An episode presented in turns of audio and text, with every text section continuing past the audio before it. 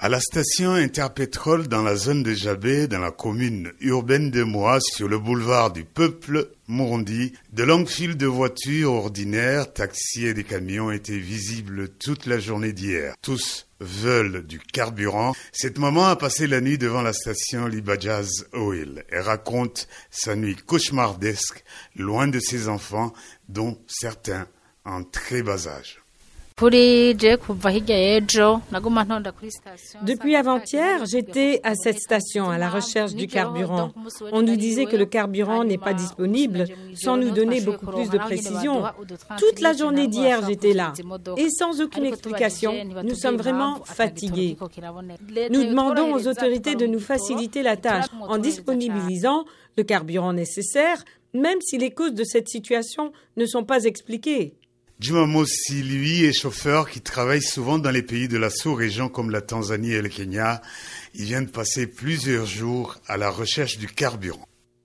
J'ai passé toute la nuit, je n'ai même pas dormi à la maison, tenté de chercher le carburant. Jusqu'à maintenant, je n'ai pas encore servi. Je ne sais pas ce que je vais faire. Je vais demander au gouvernement de nous servir comment on peut faire. Je vais faire un voyage au Kenya. Jusqu'à maintenant, je n'ai pas encore trouvé la solution. Le Kenya, le poumon économique de l'Afrique de l'Est, il doit se rendre, subit aussi un énorme manque de carburant avec de longues files d'attente devant les stations.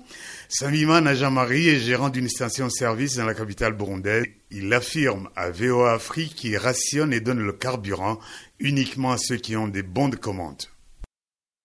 En premier lieu, je gérant d'une station-service qui sert du carburant dans l'entretemps, en premier lieu, ce qui doit être servi sont ceux qui ont des bons, notamment les ministères qu'on collabore ensemble, notamment ceux qui sont proches de l'État. Sinon, ce qui reste, on doit dispatcher. Dispatcher à gauche, à droite, si les particuliers qui ont des voitures la guerre en Ukraine est venue faire empirer la situation. Les responsables du ministère du Commerce et de l'Industrie ont indiqué que le grand problème du Burundi, même s'ils n'ont pas voulu s'exprimer au micro de VOA Afrique, est dans le manque de devises que subit le pays depuis un certain temps. Christophe Koronziza, Bujumbura, VOA Afrique.